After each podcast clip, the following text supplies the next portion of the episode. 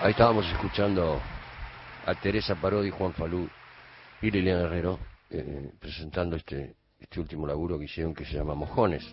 Y hablaban ahí de Horacio González, que fue su pareja, su compañero en tantos años. Eh, un tipo extraordinario, maravilloso. Eh, una de las personas más cálidas e inteligentes y por otro lado uno de los grandes intelectuales de la cultura argentina. Estoy hablando de, Horacio. ¿La tenemos a Liliana ahí? Hola Lili, ¿cómo estás? ¿Cómo estás, querido? Te escucho muy bajito. ¿Me escuchás bajito? A ver. Ahora mejor. Ahora ah, mejor. ¿Cómo estás? ¿De quién estabas hablando? ¿De grandes intelectuales? Estaba, estaba hablando de, tu marido, de tu pareja, del maravilloso Horacio. De él estaba hablando. El Horacio. porque se lo extraña el Horacio. Uf, se lo extraña mucho. Estábamos escuchando los sueños que no perdimos justo con esas palabras que dice Teresa al principio. Ah, sí, eh, esos son todos prólogos que hizo Horacio este, como viñetas, digamos, antes de las canciones, ¿viste? Hermoso, hermoso. Sí, son hermosas, hermosas. A mí me conmueve mucho cuando eh, me toca leerlas a mí, o las lee Juan Falú, o las lee Teresa este, no sé cuál estaban escuchando, pero bueno, son todas muy hermosas, muy hermosas. Yo tengo tengo el honor, el, honor y el orgullo de haber, de haber sido su amigo, ¿eh? aunque nos veíamos poco, como tengo el honor y el orgullo de ser tu amigo también. Claro que, sí. Que nos presentó nuestro querido y adorado amigo en común, que es Fito. Y el, queridísimo Rodolfo. El querido Rodolfo que eh, en este momento es como, pues volvió la fitomanía, Lili. ¿Viste? Bueno, ¿no? ¿Qué pasa? Maravilloso. Bueno, hablemos un poquito, hablemos un poquito, yo quisiera que la gente sepa eh, eh, un poquito sobre tu historia como docente, que yo nunca lo charlé eso con vos. Y después leyendo un poquito de tu vida, me, Hablame más fuerte. Digo que, que, me gustaría hablar con vos un poco de tu época de docente y de cómo pasaste de, la docencia a la música. ¿Cuál fue, cómo fue ese paso?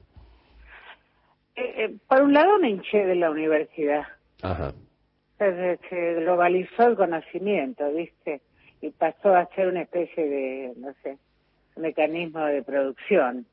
Y el conocimiento es otra cosa, es otra cosa es un pensamiento cualquiera que cualquiera tiene, cualquiera cualquiera puede leer. Una carrera universitaria de humanidades como la que estaba yo, son 40, 50 libros bien eh, leídos para aprobar los exámenes y después ponerte a estudiar en serio. Ah, mira que la eso, eso es lo que a mí, me, siempre me pareció. Entonces, yo me, me enfrentaba constantemente con las formas más duras de las instituciones, ¿viste?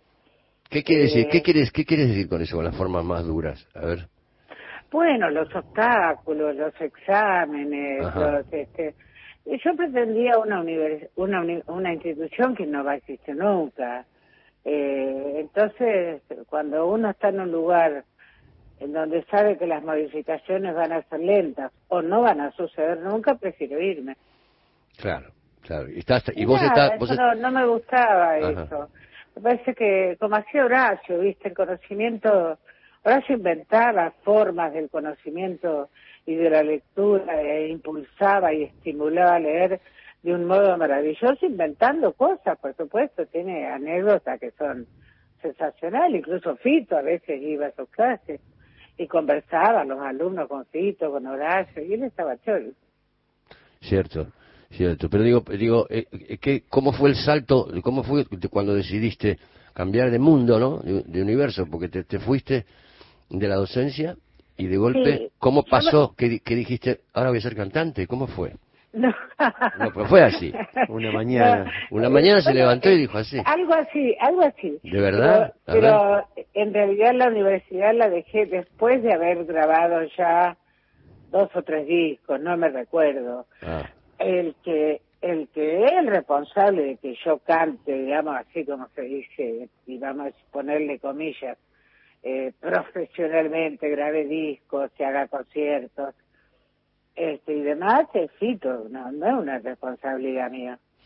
¿Y cómo fue que Fito te... y porque me dijo que me dejara de joder con cantar en la cocina y que, fuéramos a... la ducha. su sala de ensayo, porque era la sala de ensayo que tenía, la, la, de la mar, la de la mar. Sí, sí, sí. Eh, yo, yo creo que he dormido muchas noches en esa sala de ensayo. Pero no me cabe ninguna duda. Sí, claro que me acuerdo perfecto. Con el patio, tenía el patio y alrededor estaba la sala. ¿Te acuerdas? Estaba la sala y después, bueno, qué sé yo, cuánta gente ha pasado por ahí pero era una sala de ensayo, no es que un, un estudio de grabación.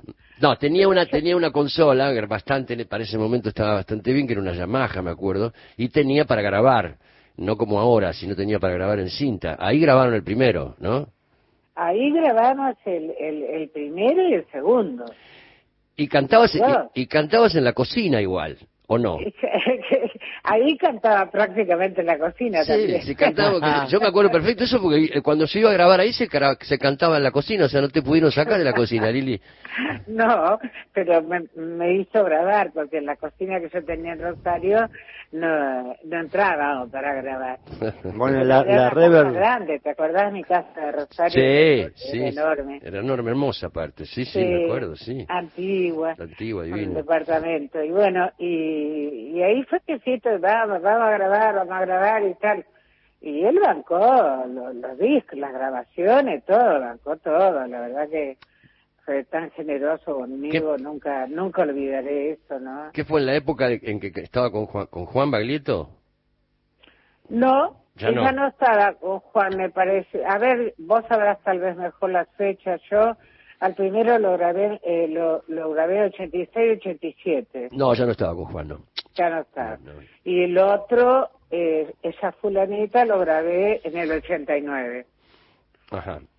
Así que... me parece que ya no estaba con Juan. No, no estaba con Juan, ya no, tocaba con Charlie ya. Eh, claro, pero bueno, nos pasamos días ahí tocando y, y después mezclando y después, ni sé si en esa época se masterizaba o no. La verdad que no me acuerdo.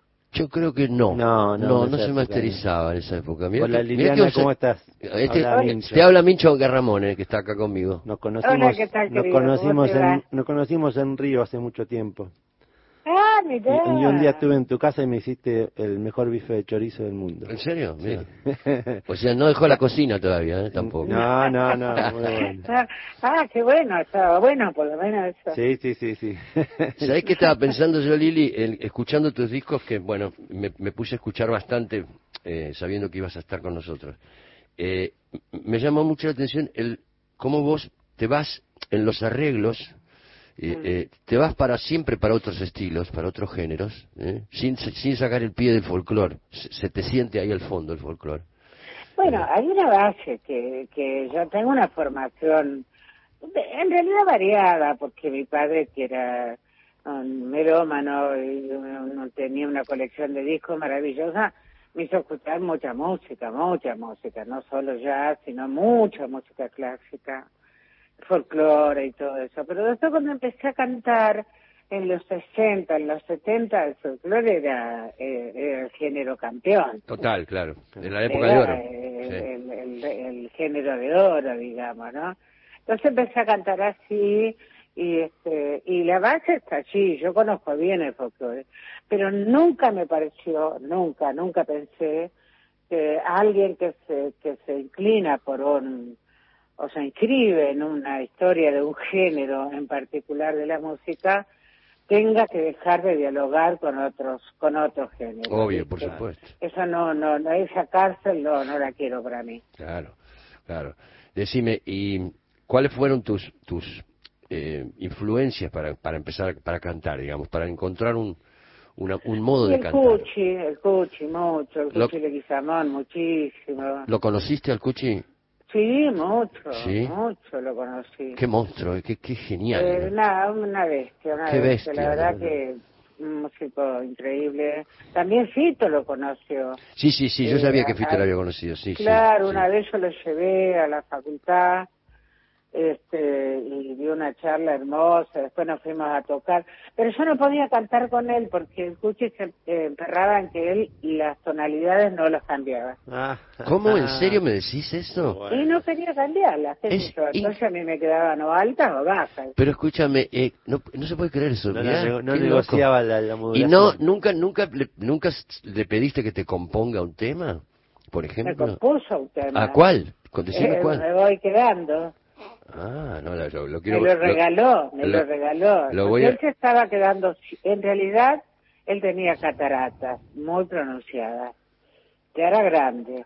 Y entonces hizo una samba preciosa que se llama Me voy quedando, que es grabado con Fito en un disco. Sí, pero no sabía que te la había compuesto a vos. No sabía. Bueno, lo compuso y fue a tocar a Rosario a la sala que tenía la Asociación Médica y este y, me dijo venite a la prueba de sonido porque tengo algo para regalarte.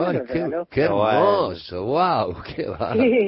Wow. En las dos sorpresas que he tenido en mi vida, tres en realidad. Fito me regaló, no, ¿qué me regaló? Ay, me regaló un tema toda mi vida entera, cuando cumplí 50 años. Eh, Luis me, me mandó Bagualerita. Genial. Y me lo regaló. Después él lo grabó, pero esperó a que yo lo grabara. Tuvo ese gesto tan tan extraordinario, ¿no? Luis era extraordinario y el Cuchi. Qué los tres que me han regalado temas. Qué, qué nenes, ¿eh? Qué nenes que te hicieron temas, ¿eh? es una ligada de, de, ¿qué es eso? Inesperadamente, porque, porque no sabía. Y, el coche me dio eso y él, y era un problema de cataratas, pero él pensaba que se estaba quedando ciego.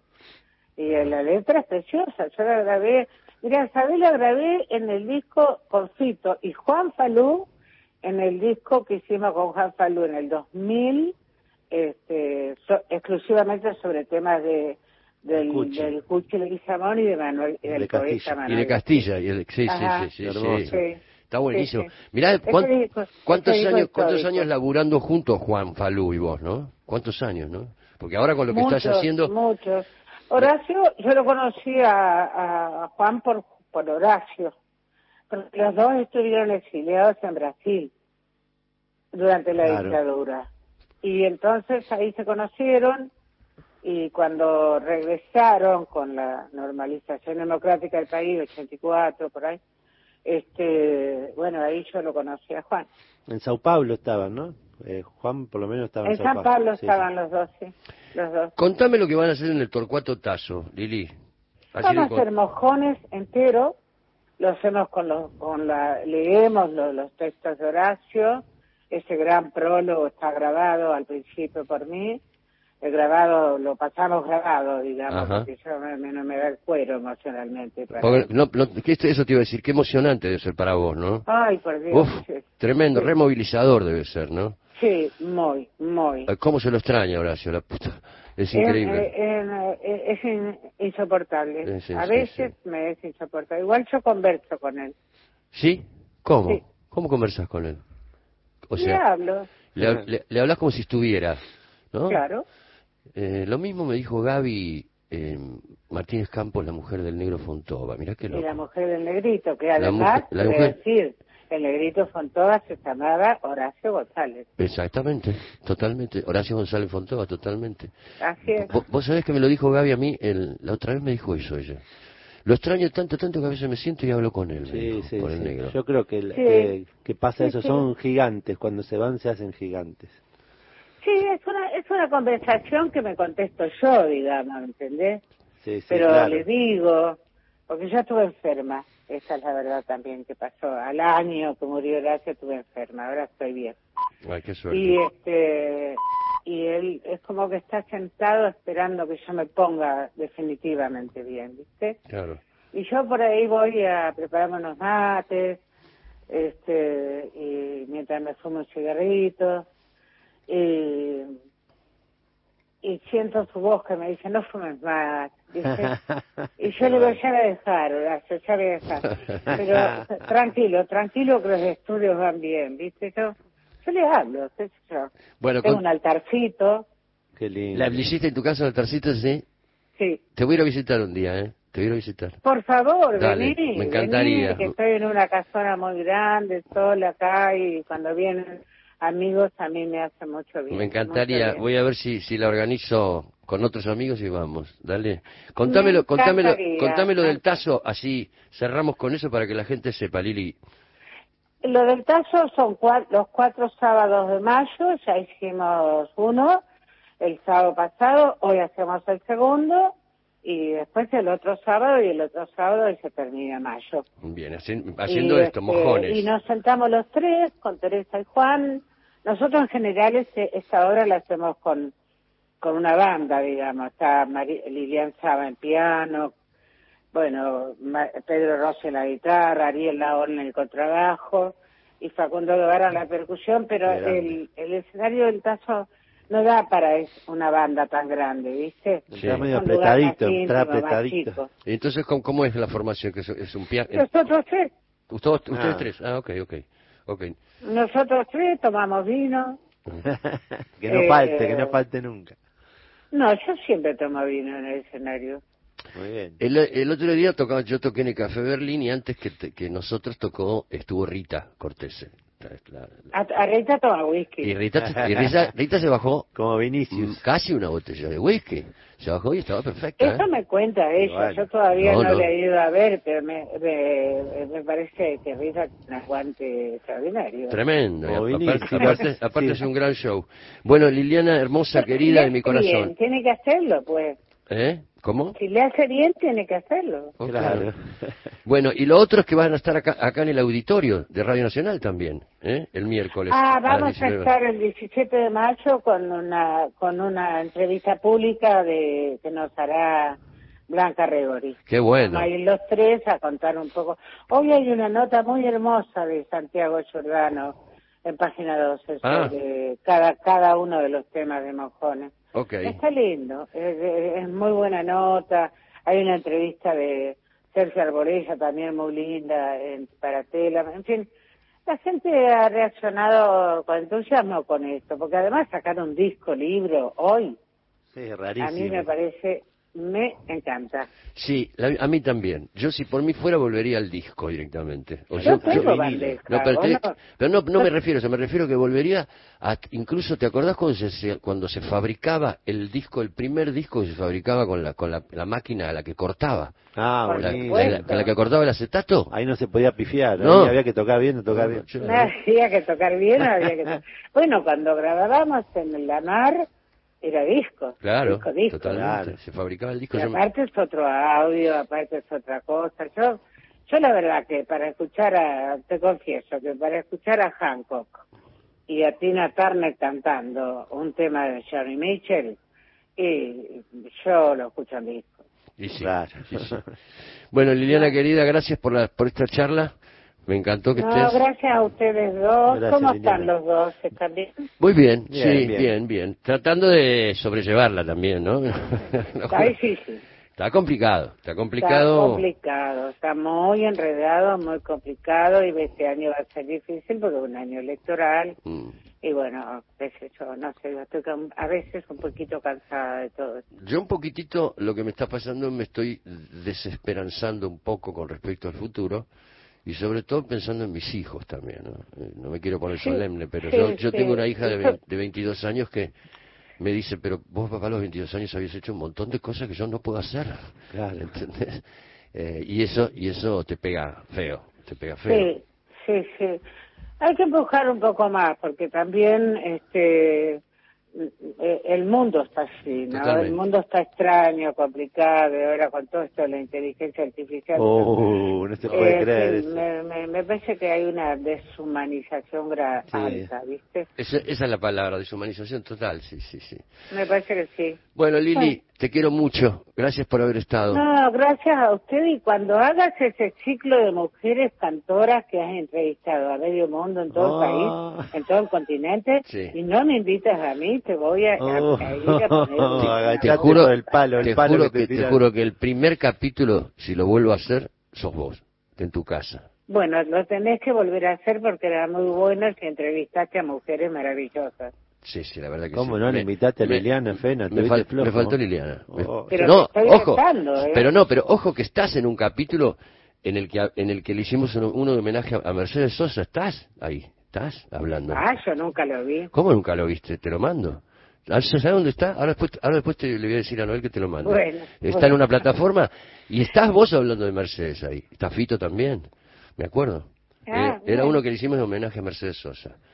Bueno, bueno, pero uno, uno solo para Liliana. Va uno, va uno, el próximo va uno para Liliana. Si no se arma quilombo. Obvio, obvio. Es una de nuestras grandes cantoras del mundo. Te, te, quiero mucho, Lili. Chau. Hasta luego. Gracias. Los quiero mucho a los dos. Muchísimas gracias, Chao. Chao.